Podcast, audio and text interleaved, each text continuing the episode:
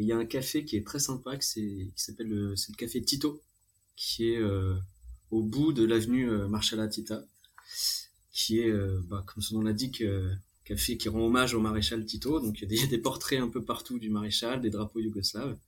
On peut trouver aussi ce genre de, de, café à Belgrade ou à Zagreb, c'est possible. Donc ambiance très sympa et ouais, petit café tranquille. Généralement après je remontais à l'auberge pour pour travailler. Et le soir, euh, si j'étais pas, euh, si je faisais pas la nuit, je, sortais avec euh, avec les gens de l'auberge ou avec Stéphane, Daniel aussi. Bienvenue sur le podcast de Haïdé.fr pour mettre en lumière les tendances ainsi que les enjeux culturels et sociétaux des régions de l'Est de l'Europe. Je m'appelle Thibaut Boudot, je suis le fondateur de Haïdé Créative et je vous invite à voyager avec nous de la Grèce à la Russie en passant par les Balkans et l'Europe centrale. Loin des clichés et stéréotypes que beaucoup s'en font, nous allons casser ce rideau de fer culturel qui sépare encore l'Est et l'Ouest de l'Europe, car nos pays et régions en pleine mutation regorgent d'initiatives positives. Mais avant de commencer notre voyage, répondons à la question que tout le monde se pose. Que veut dire Haïdé? Il s'agit d'un mot emprunté à la Turquie ottomane, très utilisé dans nos pays, qui signifie allons-y. Alors attachez votre ceinture et embarquez avec nous, destination l'Europe de l'Est.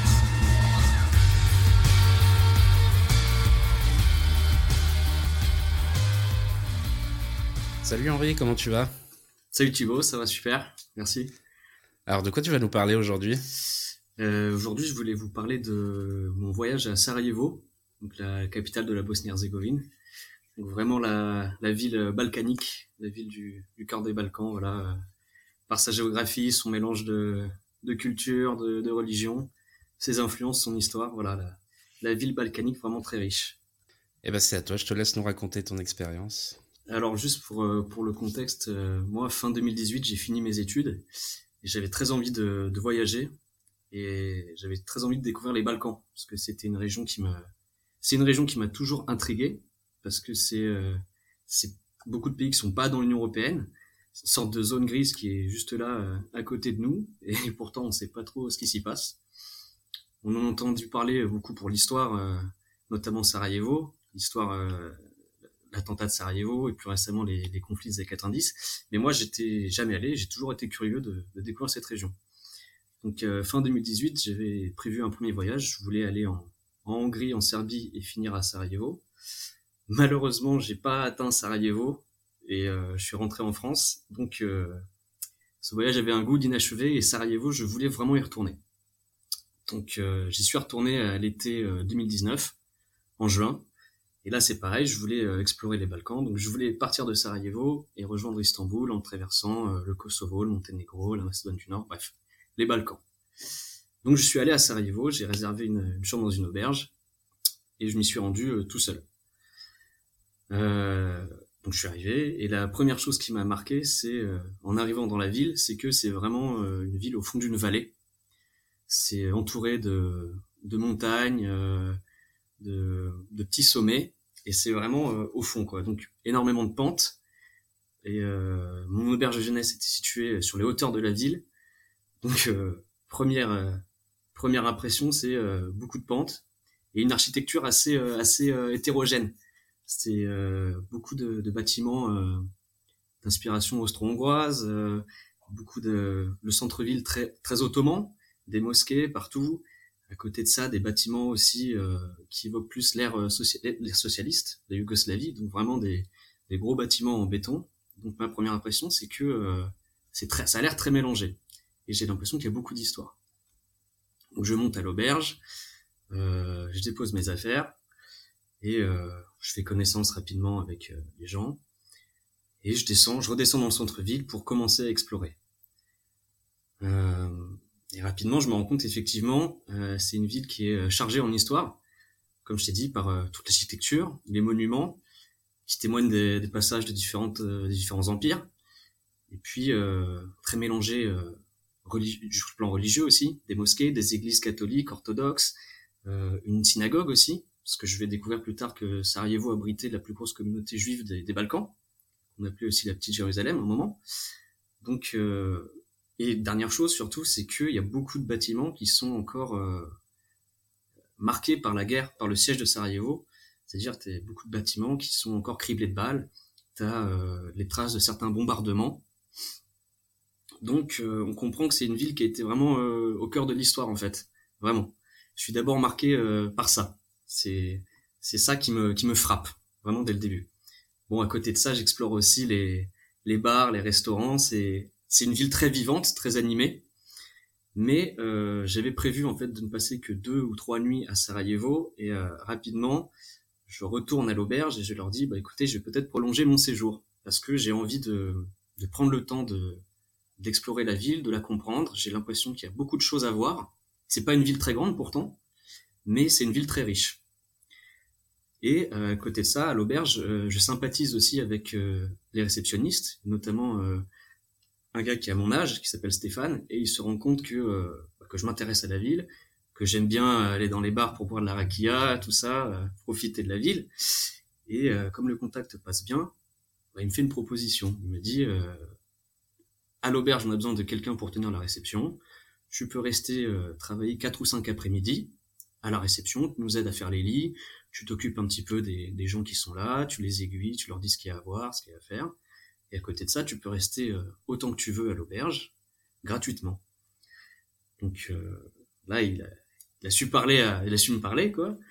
Et je, je, prends quand même le temps de réfléchir un jour et euh, je me dis, allez, c'est le moment, c'est une opportunité que peut-être j'aurais pas, je, n'aurais pas par la suite. Donc autant autant en profiter. Donc euh, très vite, je comprends que mon plan de partir de Sarajevo pour aller à Istanbul, je je vais pas le respecter. Et en fait, je vais passer un mois et demi à, Sarajevo et je vais pouvoir euh, bah, rencontrer des gens, discuter avec euh, les gens qui tiennent l'auberge, qui sont des Bosniens, qui sont de Sarajevo. Donc il y a Stéphane qui est de ma génération, qui est 25 ans, et puis il y a Jelila qui elle a 40 ans, donc qui a connu un petit peu Sarajevo pendant le siège de la ville. Donc j'aimerais bien leur en parler, lui en parler surtout à Jelila, mais c'est un sujet très sensible et c'est pas un sujet dont les gens parlent facilement c'est assez vif encore dans les mémoires. C'est en fait c'est ça quand je te dis que les, les bâtiments portent encore les stigmates de la guerre. C'est c'est vif, c'est vif dans l'architecture, c'est encore présent dans l'architecture et c'est encore présent dans les esprits beaucoup. Peut-être pas les gens de notre génération, mais c'est inévitable en fait comme sujet. La guerre, euh, c'est inévitable comme sujet. Les musées, beaucoup sont, tournent autour de ça, euh, et la ville porte vraiment les stigmates. Mais donc pendant un mois et demi, j'ai pu vraiment explorer la ville, les alentours, sortir un peu du, de l'hypercentre de, de, Sarajevo, les musées, euh, le tunnel. Euh, bah, en fait, il y a beaucoup de. C'est alors je te disais que c'était une ville animée, c'est vrai, mais euh, c'est une ville qui est assez euh, chargée, qui est très chargée en histoire. Donc les musées, c'est vrai, sont beaucoup autour de la guerre. Tu as euh, la piste de bobsleigh par exemple, qui est inévitable, qui surplombe la ville qui date des Jeux Olympiques de 1984. Elle est là et c'est un, c'est un témoignage en fait de, bah, de ce qu'a été la ville à un moment. C'est-à-dire que c'était, elle a accueilli les Jeux Olympiques. Elle était vraiment, euh, elle rayonnait en fait en Yougoslavie au même titre que Belgrade ou que Zagreb.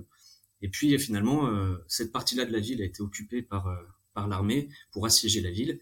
Et donc tu peux te rendre sur la piste de bobsleigh et, et, découvrir un peu ce témoignage. En fait, toute la ville, j'ai eu l'impression, est un en partie un vaste témoignage de, de l'histoire, de l'histoire récente, du conflit de, des années 90, du siège, qui a quand même duré assez longtemps. Euh, et donc, euh, en parlant avec les réceptionnistes à l'auberge, j'ai pu en apprendre un peu plus sur, euh, bah sur euh, en tout cas, j'ai recueilli le témoignage de Stéphane, ses impressions sur, sur la Bosnie, sur Sarajevo, et globalement, lui était, euh, était assez sceptique c'était un jeune de 25 ans. Il me disait qu'il y avait beaucoup de problèmes de, de, corruption dans le pays, que le taux de chômage était élevé pour les jeunes, euh, que les jeunes voulaient quitter la Bosnie. Euh, il y avait trop de dysfonctionnements structurels. Il me parle aussi un peu du, du, système politique qui est très compliqué parce que en Bosnie, il y a, deux entités. Il y a une, présidence euh, avec tripartite, donc avec euh, un Bosniaque, un Serbe, un Croate. Donc c'est très difficile de, faire tourner la machine. Et la machine ne tourne pas vraiment, en fait, c'est ce qu'il me dit. Donc euh, lui aimerait bien, a des envies de, quitter le pays, mais il n'a pas vraiment d'opportunité. Et c'est justement pour ça qu'il travaille dans une auberge, c'est qu'il est un peu en contact avec le reste de l'Europe. Voilà.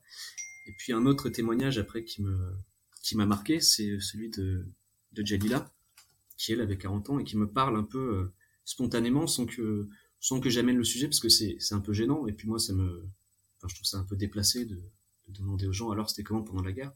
Mais elle m'en a parlé un petit peu et euh, c'était c'était vraiment très euh, assez poignant comme témoignage parce qu'elle me racontait qu'en fait euh, elle avait dû quitter euh, son domicile qui était pris euh, en étau par les, forces militaires, qu'elle avait dû laisser tout derrière elle. Et, et ouais, je comprends en fait que c'est vraiment une ville, une ville martyre. C'est c'est une ville qui on peut s'amuser, on peut faire la fête, rencontrer des gens, mais on est toujours rappelé à cette réalité qu'il y a très peu de temps, en fait, c'est une ville qui était complètement assiégée que euh, les gens ont, ont, tenu malgré tout. Les gens se sont aussi euh, enfuis. Il y a, euh, si, si les gens ont le temps, ils peuvent aller voir. Il y a un musée qui est un petit peu en dehors de la ville, qui en fait est le, le tunnel qui est sous l'aéroport, qui passait sous la piste de l'aéroport de Sarajevo, qui s'appelle tunnel de l'espoir en fait, et par lequel les Sarajeviens quittaient, le, quittaient la ville, quittaient le siège. Et à ce propos, Chalila me racontait que, alors aujourd'hui on appelle ça tunnel de l'espoir, mais elle me dit, mais euh, en fait, c'était vraiment par, euh, par désespoir plutôt que les gens quittaient la, quittaient la ville. C'est qu'il y, y avait plus rien à faire, il fallait tout laisser derrière soi, il fallait quitter la ville absolument euh, et, survivre. Donc c'était vraiment une expérience assez forte de pouvoir discuter avec eux de leur, en tout cas de discuter avec Jelila de ce qu'elle avait ressenti pendant le siège, de pouvoir discuter avec Stéphane de ce qu'il pensait de la situation actuelle en Bosnie. Et euh, donc en un mois et demi, j'ai pu apprendre plus sur la ville, l'histoire, la mentalité des gens. Euh, moi, je recommande à, tout le monde d'aller faire un tour à Sarajevo parce que c'est une ville qui est assez bouillonnante aussi. C'est vraiment une ville euh, des Balkans euh, comme euh, comme Skopje un petit peu, c'est-à-dire que ça bouillonne, il y a, y a, du mélange quoi. C'est on rencontre des gens très très différents, des gens qui ont qui ont des histoires très très riches, qui parlent quatre ou cinq langues, qui ont voyagé, qui ont vécu à droite à gauche. et moi, je trouve que c'est toujours très bénéfique sur le plan humain, sur le plan personnel, de rencontrer des gens qui ont des expériences très riches comme ça, c'est c'est très inspirant. Et la ville de Sarajevo, même si elle est euh, elle est assez marquée, elle est elle est aussi euh, très charmante. Vraiment c'est une ville qui a du charme. C'est au fond d'une vallée, il y a une petite rivière qui, qui traverse la ville, et puis il y a des couchers de soleil en fait magnifiques parce que comme c'est au fond d'une vallée, très vite on, on, grimpe, on se retrouve sur une terrasse, euh, que ce soit quand on est au sommet euh, du Mont Trebević pour aller voir la, la, piste de bobsleigh. Là, on a une vue sur toute la ville euh, qui est vraiment imprenable.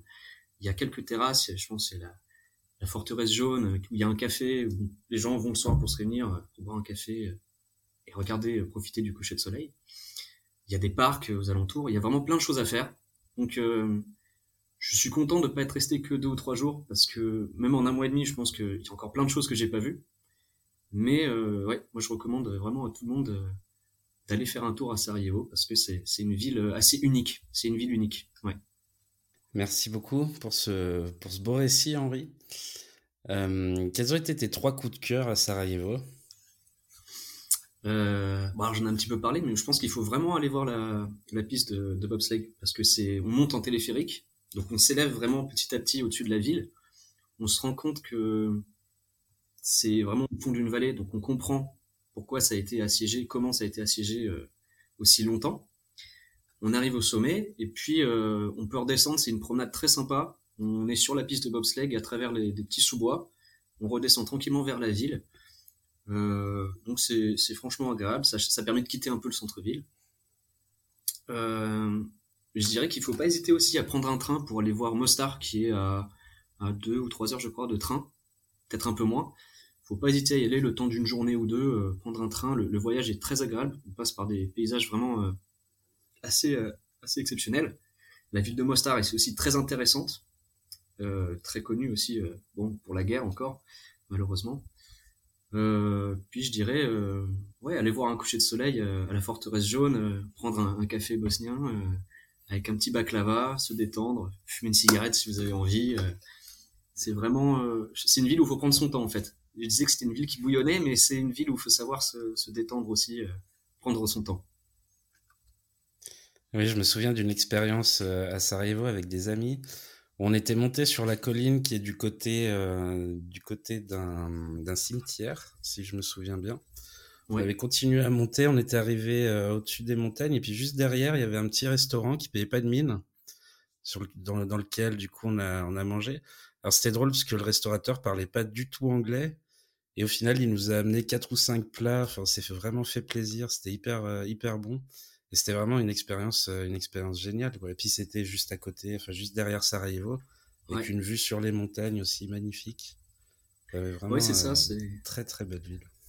Je pense qu'il faut pas hésiter à, s'aventurer un peu sur les hauteurs, euh, quitter le Bachartia, la, vieille ville qui est assez touristique.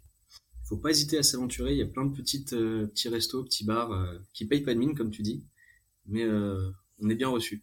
Ouais. Est-ce que tu avais une routine particulière sur place? Bah alors c'est vrai que après quand je travaillais à l'auberge, généralement je travaillais l'après-midi. Donc le matin, ce que je faisais, c'est que je prenais le petit déj à l'auberge qui était cuisiné par euh, la mère d'une réceptionniste. C'était euh, des beignets, euh, du haïvar évidemment, du café turc, des œufs, des petits pains chauds. généralement, je prenais un bon petit déjeuner. Je, je descendais en ville, j'allais faire quelques musées, un musée dans la matinée. Ensuite, je me promenais, je marchais le long de la rivière. Il y a une allée qui est piétonne qui est très agréable, qui est sous les bois, qui est le long de la rivière. Et j'allais euh, déjeuner soit dans des petits restaurants que je trouvais, soit je mangeais euh, une assiette de chevapi, euh, oignon classique. Et il y a un café qui est très sympa, qui s'appelle le, café Tito, qui est au bout de l'avenue Marshall Tita, qui est, bah, comme son nom l'indique, café qui rend hommage au maréchal Tito. Donc il y a des, portraits un peu partout du maréchal, des drapeaux yougoslaves. On peut trouver aussi ce genre de, de café à Belgrade ou à Zagreb, euh, c'est possible. Donc ambiance très sympa et euh, ouais, petit café euh, tranquille. Généralement après je remontais à l'auberge pour pour travailler et le soir si j'étais pas si je faisais pas la nuit, je, sortais avec avec les gens de l'auberge ou avec Stéphane, mon ami Est-ce que tu as des lieux de sortie ou un musée, une salle de concert ou un festival à nous conseiller? Euh, moi, je recommanderais. Euh... Bon, il y a des musées qui sont très intéressants. Il y a le musée des. Je crois que ça s'appelle le musée des enfants, quelque chose, quelque chose comme ça. Mais c'est un musée. Alors, c'est très axé sur la guerre. Encore une fois, c'est très, euh... c'est assez émouvant, c'est assez poignant. C'est un musée en fait euh, qui est sur. Euh, sont des objets, sont des, objets qui sont exposés, des objets qui sont relatifs à l'enfance, euh, mais qui proviennent de villes qui ont été assiégées et pas seulement de Sarajevo en fait. Ça fait écho aussi à d'autres conflits euh, qu'il y a dans le monde. Et donc c'est euh, bah, très intéressant. Ça permet d'en apprendre plus sur l'histoire de la ville. Tous les musées sont vraiment axés en fait euh, sur la guerre. Donc c'est moi je pense qu'il faut en faire un ou deux parce qu'après c'est quand même assez assez pesant. C'est quand même assez assez dur hein, aussi, il faut le dire. C'est c'est c'est assez violent. Mais donc, si on veut se détendre, il y a un, café qui est très sympa, qui est très connu à, à, Sarajevo, c'est euh, Kino Bosna, qui est un ancien cinéma en fait, qui a été réaménagé en, en café, en kafana comme ils disent, donc euh, avec de la musique euh, en live, donc euh, accordéon, contrebasse. Euh, donc c'est, il fait chaud, ça sent la cigarette, c'est bruyant, on est serré, mais l'atmosphère est vraiment, c'est vraiment sympa quoi, c'est vraiment entraînant, vraiment authentique les Sarajeviens se, réunissent pour, euh, bah, pour chanter. Ce sont des chansons euh, tirées du folklore bosnien, donc tout le monde chante euh, en chœur. Nous, malheureusement, on comprenait pas trop, mais c'est c'est vraiment une bonne expérience quoi. Si je, je recommande vraiment d'y aller, faut, faut juste être préparé que, enfin, faut pas par l'esprit que tout le monde fume à l'intérieur quoi. Donc voilà. Mais sinon, je recommande vraiment Kino Bosna. Je sais pas si c'est encore ouvert, mais très bonne expérience là-bas. Très bien, on note pour notre, euh, pour notre prochain voyage à Sarajevo. Alors. on a parlé un peu de rakia, on a parlé de chevapi aussi, on va continuer à parler de gastronomie locale. Est-ce que tu as un plat typique du coup euh, de Sarajevo à nous conseiller? Euh, Il y avait des, un plat qui s'appelle les, les clépés. Ce sont des raviolis en fait, des raviolis à la viande qui sont servis dans des petites assiettes en cuivre. Là, c'est servi avec beaucoup de crème fraîche euh, et de l'ail. Et c'est vraiment, euh, ça change de, des éternels chevapi euh, dont on se lasse un peu si on en mange quotidiennement. Donc ça, c'est vraiment agréable. Les clépés, très très bon. Et puis, euh, il y a très bon beurek aussi à Sarajevo. Et je pense notamment, il y a une, il y a une pâtisserie qui est dans, le, dans la vieille ville qui fait des beurrecs à la pomme de terre qui sont euh, croustillants à l'extérieur et qui sont vraiment, vraiment, vraiment délicieux. Euh, ça, et puis euh, je recommande aussi d'essayer de, de, boire le café euh, bosnien à leur façon, comme ils disent, parce que c'est pas un simple café turc, c'est... Euh, alors si je me souviens bien, ils font d'abord frémir l'eau bouillante, enfin l'eau, ils font d'abord frémir l'eau, ensuite ils ajoutent le café, et puis ensuite le, le rituel consiste à, à, à retirer la, la mousse qu'il y a au, au sommet du, du, café quand il commence à bouillir, la verser au fond de la tasse et euh, tremper un sucre dedans. Alors ça, vraiment, c'est la façon apparemment vraiment authentique, vraiment bosnienne de, de boire le café. Donc, alors, une fois, je l'ai fait dans un café. Le, le, le barman était euh, un peu surpris que qu'on fasse ça, parce que personne ne le fait en réalité. Hein, les gens dégustent leur café normalement. Mais on m'avait expliqué que la tradition bosnienne, c'était comme ça. Donc, euh, ouais, de très, bon, très bonnes choses vraiment aussi en, en Bosnie à déguster. Euh, du coup, donc, tu es resté un mois et demi sur place. Euh, comment est-ce qu'on fait pour rencontrer des locaux et est-ce qu'il y a une rencontre qui t'a particulièrement marqué? Ouais, alors euh, pour rencontrer, moi j'avais la chance d'avoir deux locaux euh, à mes côtés pendant un mois et demi qui étaient les, les réceptionnistes en fait, qui ont pu euh, parler avec moi. Mais j'ai fait, on a fait une rencontre aussi euh, inattendue parce qu'un soir j'étais avec une amie, on admirait le coucher de soleil euh, sur la forteresse jaune et puis on décide de s'aventurer un peu sur les hauteurs de la ville. Et vraiment, plus, plus on monte, plus on a une, vision euh, panoramique sur, la ville. Donc on était en train d'admirer cette vue et on voit un vieux monsieur qui remonte avec un sac de course et puis il voit qu'on est, euh, en admiration devant le, devant le paysage et puis il nous fait signe de le suivre.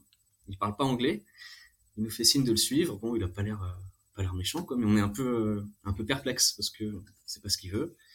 Puis comme il a l'air sympa, on le suit, il va doucement. Finalement, il nous amène chez lui. Donc on entre. Ibro, il s'appelait, voilà, Ibro. Et euh, sa femme est là et, directement elle nous accueille pour retire les chaussures et euh, elle dresse une table sur le balcon, petite table, quatre chaises. Ibro arrive aussi avec deux bouteilles, une, une, bouteille de rakia naturellement et une bouteille de. Euh, il nous présente ça comme du vin, c'est marqué vino dessus. Je pense que c'était pas du vin en réalité parce que ça ressemblait à, de la rakia vraiment. Et euh, sa femme nous apporte des beurrecs, des beurrecs aux épinards. Personne ne parle anglais. Lui, il parle vaguement euh, allemand, mais euh, en tout cas, c'est très généreux, très convivial. Donc, euh, on trinque, on mange un morceau et on essaye de d'entamer la conversation. Et euh, finalement, je comprends que euh, Ibro et sa femme ont vécu, viennent de Sarajevo. Ils ont vécu ici pendant le pendant le, le siège de la ville. Et, ciel, et Ibro me fait comprendre qu'il il remercie Dieu d'avoir euh, survécu au siège et d'être présent aujourd'hui. Et donc on, on, retrinque un coup euh, pendant que sa femme le surveille. Euh, Ibro euh, nous verser des verres, se verser un verre encore. Donc c'était vraiment une expérience euh, inattendue, avec une vue magnifique encore une fois sur Sarajevo, inattendue, euh, très généreuse. Et puis en repartant, on a eu droit à encore des beurrecs pour la route. Donc vraiment une rencontre que j'oublierai pas. Surtout que deux jours plus tard, en me promenant dans Sarajevo, je rencontre à nouveau Ibro, qui me dit bah suis-moi, et euh, on se retrouve au bar de la gare de Sarajevo. On reboit un verre, et cette fois-ci c'est moi qui l'invite parce que ça me, ça me, fait plaisir vraiment. Et donc euh, voilà, j'ai une très belle rencontre à Sarajevo, inattendue, imprévue, euh, mais vraiment euh, ça s'est fait spontanément et j'oublierai pas. Alors quel conseil tu donnerais à une personne qui souhaite partir en Bosnie et plus particulièrement à Sarajevo? Bah, comme j'en ai, ai, beaucoup parlé, mais c'est vraiment une ville qui est, euh, qui, qui, qui, est très prenante. C'est-à-dire qu'à à cause de l'histoire euh, qui est assez, euh, assez dramatique, je veux dire, le, la ville porte les stigmates vraiment. Donc ça peut être. Euh, moi, j'étais assez frappé par ça. C'est une ville aussi. Il euh, faut y aller. faut y aller sans a priori, je pense, parce que on n'en entend jamais parler. On ne sait pas trop ce qui se passe. Faut y aller vraiment l'esprit ouvert. Faut pas oublier que c'est en pente aussi. Il faut être prêt à a beaucoup marché, beaucoup beaucoup marché. Euh, et puis euh, non, je dirais que faut y aller, il faut explorer, il faut explorer, c'est ça. Faut pas hésiter à s'aventurer un peu, euh, bah comme partout, hein, comme à chaque fois qu'on voyage, il faut pas hésiter à sortir de du centre-ville, euh, pas hésiter à engager la conversation avec les gens. S'ils ont envie, euh, ils vous parleront. voilà. Faut, faut y aller, faut aller voir. Alors toi, de, ton côté, comment tu prépares tes voyages? Euh, bah, euh, Généralement, j'ai vaguement un plan en tête que j'ai du mal à suivre, mais ce que je fais déjà avant de partir, c'est que je, me documente sur le pays déjà dans son ensemble. Je regarde des documentaires, un guide, hein, tout simplement, un, bon guide touristique, c'est déjà une bonne base. Euh, les Balkans, moi je m'y intéresse depuis un moment parce que j'ai étudié euh, cette région en particulier pendant mes études du point de vue du droit international. Donc c'est j'avais quelques connaissances euh, sur le pays. Donc euh, ouais, généralement je, je, regarde un documentaire, même lire une page Wikipédia, un truc comme ça. Euh, j'y vais pas, j'y vais en me renseignant un minimum quand même sur sur l'histoire du pays. Surtout dans ces pays-là, dans cette région, l'histoire est tellement riche. ouais, je préfère me renseigner. Et pendant tes voyages, qu'est-ce qu'on peut trouver dans ton sac à dos? Euh, Généralement, je pars avec euh, le strict minimum, ce qui fait que je me retrouve à acheter des affaires euh, sur place à chaque fois. Mais euh, ouais, je pense que l'indispensable pour moi, c'est vraiment un, guide, un petit guide, un stylo, parce que il faut toujours noter, on est toujours conseillé, on rencontre toujours des gens qui nous conseillent, va ici, va là, va voir tel musée, va dans telle ville. Donc moi, ce qu'il me faut impérativement, c'est un guide, un petit silo, et généralement, je perds pas mal d'affaires aussi. Donc euh, je reviens avec un sac plus léger que, que au moment où je suis parti. Et du coup, est-ce que tu documentes tes voyages? Est-ce qu'on peut te trouver sur les réseaux sociaux? Euh, Non, je documente pas beaucoup. Je prends pas beaucoup. Enfin, je ne publie pas euh, mes, mes voyages malheureusement, mes photos, mes vidéos. Non. Est-ce qu'il y a une série, un film, une vidéo ou un livre qui t'a donné envie de voyager? Bah, J'aime bien en fait le... Moi j'aime bien Antoine de Maximi, le J'irai dormir chez vous. C'est vraiment, j'aime beaucoup sa façon de voyager. Je trouve que c'est assez, euh, assez simple, assez spontané. Il a un côté peut-être un peu, euh, un peu à l'arrache que, que j'aime bien en fait, c'est que il laisse une place à l'imprévu dans ses voyages. c'est ce qui lui permet de rencontrer beaucoup de gens. Euh, je pense qu'il quand même il se documente aussi sur les pays dans lesquels il va, mais j'ai l'impression qu'il apprend énormément au contact euh, des gens qu'il rencontre. Et cette, cette, euh, façon de voyager, moi j'aime bien, c'est-à-dire que c'est pas, euh, se contente pas de se déplacer dans un pays. Il, il va à la rencontre des gens et il improvise. Moi j'aime beaucoup l'improvisation, voilà. Je me suis, c'est pour ça que je suis rarement mes plans. Il avait fait un épisode sur la Bosnie d'ailleurs. Oui, ouais, ouais, ce qui était euh, très sympa. Je crois qu'il commence en, Rép en Republika Srpska et ensuite euh, il descend plus dans le, dans le sud, si je me souviens bien. Oui, oui. Euh, si je te dis le mot Haïdé, ça te fait penser à quoi? Haïdé, pour moi, c'est.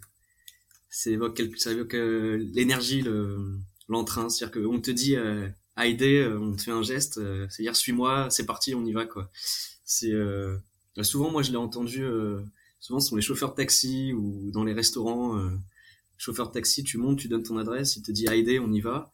C'est dire euh, c'est parti. Tu sais pas, tu sais pas euh, combien tu vas payer, tu sais pas combien de détours vous allez faire, mais euh, mais tu es lancé quoi. Et moi j'aime bien que c'est, je trouve ça très entraînant en fait comme comme expression. Et donc tu fais partie des passionnés de l'Europe de l'Est. Comment elle t'est venue cette passion? Alors comme je te disais, moi c'est une c'est une région. Bah, on en entend parler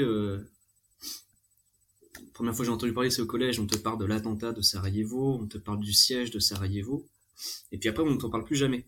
Et je trouve que c'est une région qu'on a tendance à, à, délaisser un peu, alors que c'est une région qui a été au carrefour de tellement d'influences. C'est une région qui est extrêmement euh, stratégique aussi. Et euh, moi, j'ai toujours été intrigué.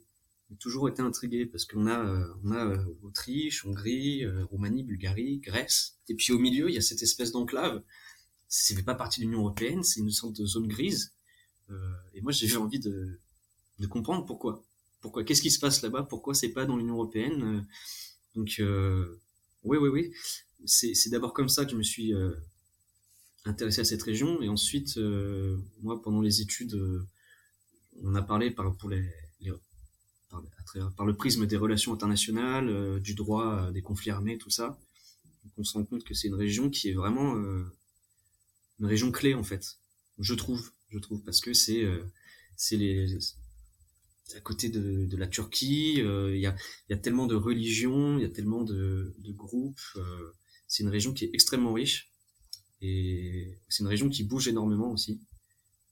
Donc, ouais, c'est une région qui me fascine. Mais c'est une région remplie de clichés et alors qu'il se passe énormément de choses passionnantes, des cultures aussi totalement différentes dans chaque pays, avec plein de choses à découvrir. Alors je vais te lancer un défi avant de finir, euh, finir ce podcast. Il faut m'apprendre quelques mots euh, dans la langue euh, du pays dont tu nous parles, donc en bosnien. bon, les, les, gens qui ont voyagé un peu en Serbie, en Croatie, connaissent les, les fondamentaux, hein, bonjour, merci, au revoir. Mais alors, il y a une expression qui est typiquement euh, bosnienne qui est euh, polako. Polako, ça veut dire euh, tranquille, on a le temps. Je sais qu'une fois à Sarajevo, j'étais en train de marcher, j'étais en retard pour aller à l'auberge. C'est vraiment les pentes raides. J'étais en train de marcher rapidement, rapidement, j'étais en sueur. Une vieille dame qui descend dans l'autre sens, elle me regarde, elle me dit Polako. Ça veut dire tranquille, on a le temps, euh, détends-toi. Et ça, c'est vraiment une expression bosnienne apparemment. C'est-à-dire que euh, bah, le monde, euh, le ciel va pas nous tomber sur la tête, tout va bien, prends ton temps. et puis un incontournable aussi, je dirais que c'est Jiveli, Jiveli qu'on entend bon bah un peu partout dans les Balkans, enfin en Serbie, en Croatie notamment. Ça veut dire santé, santé. Donc si vous sortez, que vous avez l'occasion de trinquer, n'hésitez pas, allez-y, Jiveli à la vie. Bah, ça va nous servir pour nos, pour nos prochains voyages. Et du coup, pour, pour finir ce podcast, est-ce que tu as une recommandation à nous faire? Euh, Moi, il y a une page Instagram que je trouve assez, elle est assez simple. Elle s'appelle euh, The Balkans. C'est The-du-bas Balkans. Et en fait, c'est une page Instagram. Euh, ce sont des paysages, des photos qui sont, euh, qui font, qui permettent vraiment de découvrir les, la beauté des paysages qu'on trouve dans les Balkans. Vraiment, tous les joyaux dissimulé, qu'on ne connaît pas encore. Si vous n'avez pas encore voyagé dans les Balkans et que vous demandez ce qu'on peut y voir, c'est vraiment une page qui est, qui est magnifique. Les photos sont, sont très belles. Donc euh, n'hésitez pas à aller jeter un œil. Très bien, bien, je rajouterai le lien vers, euh, vers ce compte dans la description du podcast. Merci encore Henri. Bah y a pas de quoi. Et puis à bientôt. Ça marche, à plus tard. Pour conclure, je souhaite dire un grand merci au groupe slovène Noer de nous avoir gentiment prêté leur musique Colors. Vous pouvez les retrouver sur toutes les bonnes plateformes de streaming. Merci encore à notre invité pour cette belle histoire. Merci à vous toutes et tous de nous écouter. Abonnez-vous à nos réseaux sociaux, ID Radio et ID.fr. On attend vos likes et partages. En attendant le prochain épisode, n'hésitez pas à réagir à ce podcast en nous donnant vos bons plans. On se retrouve la semaine prochaine. À bientôt!